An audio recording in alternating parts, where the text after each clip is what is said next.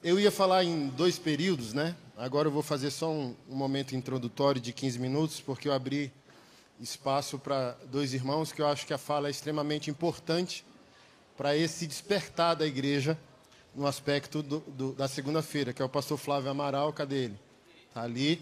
Daqui a pouco ele vem falar 15 minutos e ele tem liderado nacionalmente né, um ministério digno de perseguição, como tem sido, que é o trabalho que a gente chama de minoria da minoria, que são os transexuais e os travestis arrependidos. Então, em breve, eu e ele, com a graça do Senhor, estaremos na cadeia. Evangelizando o povo lá. E depois a gente vai chamar a doutora Jane Luiz, levanta aí. Esposa do pastor Altair também líder do maçonaria lá no Rio, e ela vai falar sobre essa questão dos abusos sexuais no ambiente da igreja evangélica. Então, dois assuntos. A gente vai dar um tempo maior para ela, de meia hora, mas vai ser todo mundo fiel a esse tempo.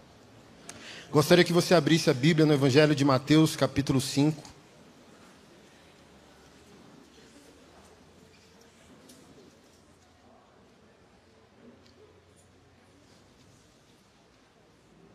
verso 13.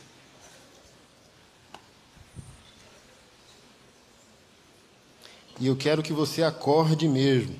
Quero que você acorde aí. Porque você precisa entender que o nosso futuro já não é mais um futuro estrutural, não é mais um futuro denominacional. Nada tem a ver com a nossa placa de igreja. Nós fomos condicionados, como foi dito mais cedo, a chamar de igreja o espaço congregacional. Mas a igreja não é e nunca foi isso. Ela é um movimento digno de perseguição, ela é um movimento perturbador. Pegando a fala do Tiago Manzoni, e é um pouco do que eu quero falar, eu quero falar de índices sobre a nossa juventude. Quando nós percebemos que a igreja começou a morrer? Quando ela para de batizar a juventude. E o fenômeno Lucinho Barreto já não mais existe. Qual o fenômeno Lucinho Barreto? Cultos de jovens com 500 mil, 2 mil. Quem tiver ou participar de uma igreja com um ministério de jovens robusto, agradeça que é um milagre. Nesse tempo de guerra cultural e ideológica que a gente está vivendo. Então, eu pedi o pessoal para só colocar um esboço aqui, só para você ver uns índices é norte-americano, mas serve para a gente ter uma base no Brasil, porque infelizmente nós copiamos tudo que acontece lá. E se a igreja lá, a igreja aqui também, ok? Os adolescentes de 13 a 17 anos preferem frequentar uma igreja que apoie. Dois pontos. 35%, acabar com a pobreza extrema. É importante para o jovem. Ou seja, o jovem está olhando para a igreja e a ver adormecida, sem interesse público. Esse é o motivo pelo qual os jovens estão saindo da igreja. 35%, saúde mental positiva. A igreja é interessada em tratar questões como depressão e ansiedade. Então, o jovem tem uma crítica. Tudo que diz respeito à saúde mental, a igreja chama de demônio. Para o crente, o corpo pode ficar doente. Ah, o irmão está com câncer, vamos orar. Ninguém diz que é espiritual, mas o irmão diz: Eu estou em depressão. Ô irmão, não está orando, não, não é crente, não. Então, para o cristão, de maneira infantil, o corpo pode ficar doente, a mente não. 34% acabar com a fome. 34% acabar com o abuso, seja ele qual for, sexual, poder e por aí vai. 28% promover a justiça racial. John Piper, que é um pastor batista norte-americano vivo, veio e ele é redneck, né? Redneck é o americano clássico, o brancão com o pescoço queimado do sol. Ah, ele veio escrever livros sobre o racismo tem quatro anos, ou seja, ele já é idoso. Quanto tempo ele se calou para uma questão que é estrutural nos Estados Unidos? Cheguei semana passada, fiquei 30 dias lá, é assustador. Lá os verdadeiros racistas, Nova York, Louisiana, são os pretos. Por quê? Um, um tipo de vingança social. Agora eu tenho um instrumento de revanche. Em Louisiana é marco histórico a, a primeira lanchonete a servir o café para negros e brancos. Você pode, você é negro, pode entrar e tomar café aqui junto com a gente. Então, há uma ferida social que só o evangelho pode curar, que separou pessoas. Então, os jovens estão interessados nisso. Aí o pastor diz: não, bobeira, importante é salvar a alma. Não, tem pecados do indivíduo e tem pecados sociais e estruturais que a igreja precisa estar envolvida. 13.282 adolescentes de 13 a 17 anos ah, é, ah, foram que foram ah, consultados né, sobre essa pesquisa do Instituto Barna, que é um instituto americano. O texto que eu mandei você abrir em Mateus 5,13 diz, abre aspas, vocês são o sal da terra, mas se o sal perdeu o sabor, para que servirá? É possível torná-lo salgado outra vez? Será jogado fora e pisado pelos que passam, pois já não serve mais para nada. Vocês são luz do mundo. É impossível esconder uma cidade construída no alto de um monte. Não faz sentido acender uma lâmpada depois colocá-la debaixo de um cesto. A igreja gosta muito de afirmar que está sendo perseguida, e ela será perseguida se ela for fiel. Mas esse texto reforça a tese de que existe a perseguição por causa da inutilidade, por causa da omissão. Uma coisa é nos prenderem porque pregamos o Evangelho. Uma coisa é nos prenderem porque somos fiéis à tese e à prática de todos os homens da fé, inclusive de Jesus. Defendemos as ideias desses homens, mas também imitamos sua vida. Enquanto o, o deputado e pastor Tiago Manzoni falando do que conservar, minha cabeça já vai pensando na antíntese, porque todo mundo, todo cristão gosta do radicalismo que a agenda gay está destruindo o mundo. Mas esses mesmos cristãos não querem debater agressão doméstica, violência doméstica, abuso sexual nas famílias evangélicas, abuso sexual dentro da igreja evangélica. Ou seja, não é apenas as agendas progressistas que estão nos perseguindo. Nós vamos conservar uma morte viva, nós vamos conservar uma teoria de que nós somos portadores da verdade, mas o nosso comportamento é condizente com a nossa tese. O marido é fiel, a esposa é fiel, a família é cristocêntrica. Eu estou casado com a mulher certa, ela detesta carteirada. Então, por exemplo, a gente estava com alguma necessidade com o SUS há alguns anos. Aí o cara falou: Eu posso cortar a fila para vocês. A minha esposa dá um pulo de 100 metros. Você é louco? Quantas pessoas estão na fila para uma cirurgia? Mas, por exemplo, estava nos Estados Unidos. O zelo que a gente tem por nós, eu não tenho pelo outro. Uma velhinha de 70 e poucos anos, numa fila de mais de 95 pessoas, um abuso na, na rede do SUS, um destratar dos profissionais de saúde, tanto enfermeiros quanto médicos, e aí trouxeram a informação para mim, quebrou o fêmur, 60 mil reais a cirurgia. Aí você pode dizer, pô, você está numa agenda lá nos Estados Unidos, o que, é que você tem a ver com o problema aqui? Tudo. Porque eu não quero ser esse sal que perdeu o sabor e vai ser pisado pelos homens. Eu não quero ser acusado como pastor e crente por omissão, sendo que eu tenho poder de resolver o problema se está ao meu alcance. 60 mil. Aí eu falei, eu não tenho. Nem sempre a gente tem dinheiro. Mas a gente às vezes tem amigos certos, nos lugares certos. E eu falei bem assim: para o próximo eu vou dar carteirada, para mim eu não dou. Mas para o próximo eu dou. E dei. Um dos meus melhores amigos, irmão na fé, é um dos maiores fisioterapeutas da cidade, ou seja, trabalha com isso. Aí eu falei: macho, seguinte, e ele tem uma gratidão, ele tem uma dívida comigo. Quando as pessoas falam, obrigado, você ajudou a transformar meu casamento. Eu falei, me deve um café, me deve um açaí. Eu cobro mesmo. Se for para servir o próximo, eu não tenho vergonha nenhuma. Peço dinheiro, peço acesso, vamos embora. Falei bem assim, ele me deve. Ele estava no leito de hospital, maratonou as pregações do machonaria, transformou como homem, entendeu a responsabilidade dele com a esposa. Ao ponto que ele pagou a dívida dela que ela não, ele não queria pagar uma dívida do passado dela de 71 mil reais. Ele falou: tem nada a ver com a dívida dela, daqui para frente. Aí ele entendeu comigo que ele casa também com os defeitos da esposa. E ele entendeu: a dívida é minha. Ela é minha mulher. Eu casei com os problemas dela. E foi lá e pagou. E ainda me deu o dízimo da dívida, 7 mil reais. Aí eu falei: ele me deve. Falei: e aí? Aí ele é professor de pós-graduação de quem? Ortopedistas de Brasília. Aí falou, o cara do hospital é, é meu aluno. Eu falei, então resolve, macho. Eu estou disposto a pagar os 60 mil, resolve. E resolvemos. Então, quando a gente, ah, a política não é para a igreja, a gente está falando de coisas assim, gente. Uma senhora de 70, 80 anos gritando de dor dia e noite para aguardar, Deus sabe quando uma cirurgia. Então a gente não está falando de politicagem, a gente está falando de, de, de partidarismo, a gente está falando de que, igreja? Serviço ao próximo.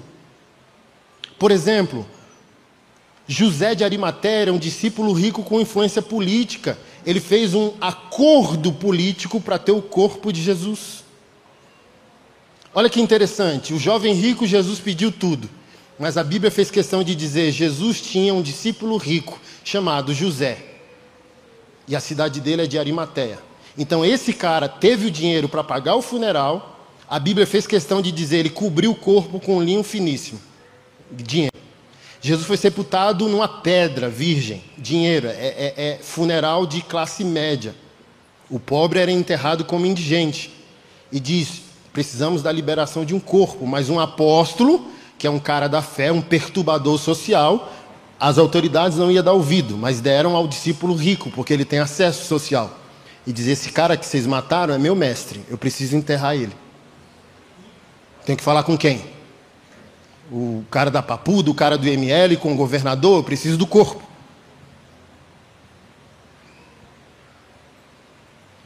Então, quando a gente diz que toda mesa de trabalho pode glorificar a Jesus, inclusive essas ideológicas, filosóficas, políticas, a gente não está falando de se perder, a gente está falando de não se pode fazer uma cidade brilhar e esconder ela. A igreja é uma cidade, tem legislação própria tem recurso próprio correndo na, na corrente sanguínea dela. Nós que desviamos o propósito, usamos o dinheiro do pobre, do estrangeiro e da viúva para dar carro de luxo aos pastores. Mas o dízimo e a oferta, desde o Antigo Testamento, existe para quê? Para o culto não parar, para os sacerdotes serem supridos em su e suas famílias, mas para Deus ter uma agenda de paternidade social. Por isso, a reclamação do profeta Malaquias dizendo que Deus era roubado. E não podemos roubar a Deus materialmente. Deus diz: Eu estou sendo roubado nas minhas prerrogativas de paternidade. Eu não posso cuidar do pobre, eu sou espírito, estou invisível. Estou invisível. É, Jesus, estou invisível, estou invisível.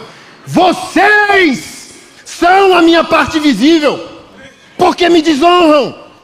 É a mão de vocês que eu quero usar. É os pés de vocês que eu quero usar. É a conta bancária de vocês que eu quero usar. Mas vocês me roubam em quem sofre. Oh, a igreja está perseguida. Os gays estão destruindo a igreja. Por favor. Cada problema no, na sua esfera. Está aqui? Tem momentos da gente fazer apologética, discutir ideias e não discutir pessoas, mas a maioria dos nossos problemas foram criados por nossas omissões. E a gente está perdendo quem? Os jovens. Porque, irmão, todos nós somos revolucionários dos 15 aos 25, 30. Todo mundo quer tocar fogo no mundo, os pais não prestam, que mundo é esse? A gente está protestando, eu sou capitalista com iPhone que o pai. É, é, é, é, é o desencontro do coração humano, cheio de angústias, respostas não respondidas que encontram lugar no progressismo. Um sábio homem disse que não, quem não for progressista aos 15 não tem coração. Mas quem não for conservador aos 40 não tem cabeça. É igual o jovem dizendo: quero casar para ter sexo, para cair na casa do meu pai. Tudo ilusão. Porque quando você casa, você não quer mais sexo, só quer pagar boleto.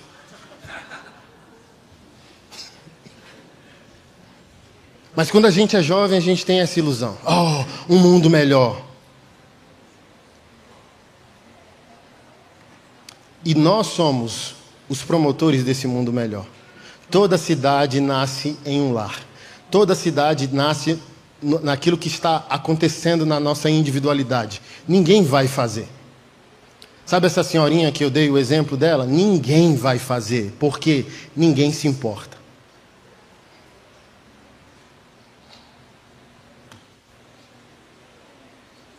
Se o sal da terra não fizer, ninguém vai. Se a luz do mundo não fizer, ninguém vai fazer.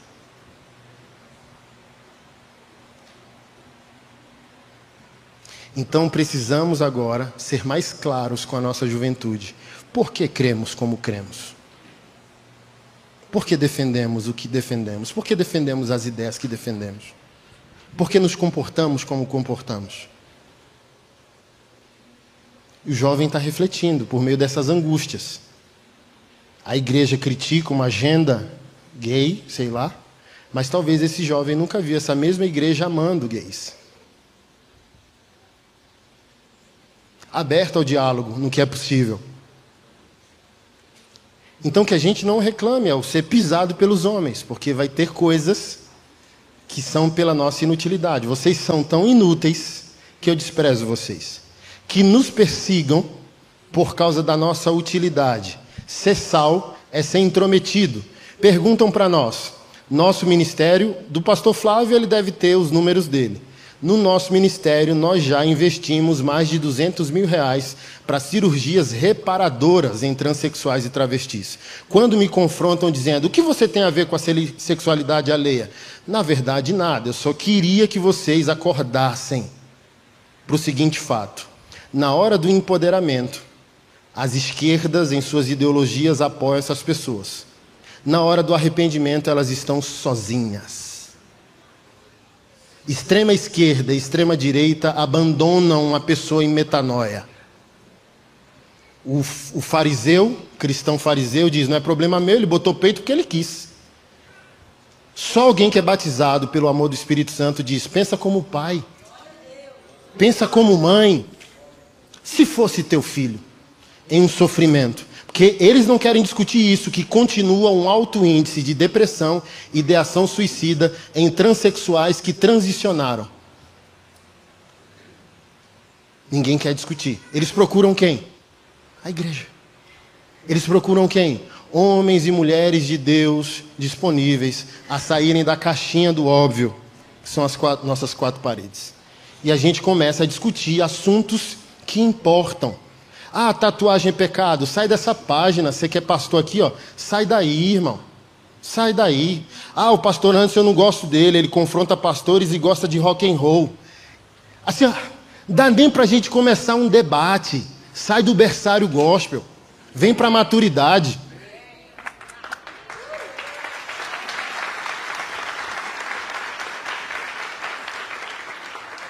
O assunto a ser discutido é se tem gente passando fome na cidade que você é pastor, se tem gente sendo abusada na igreja que você lidera, se tem gente sofrendo, se tem racista entre vocês.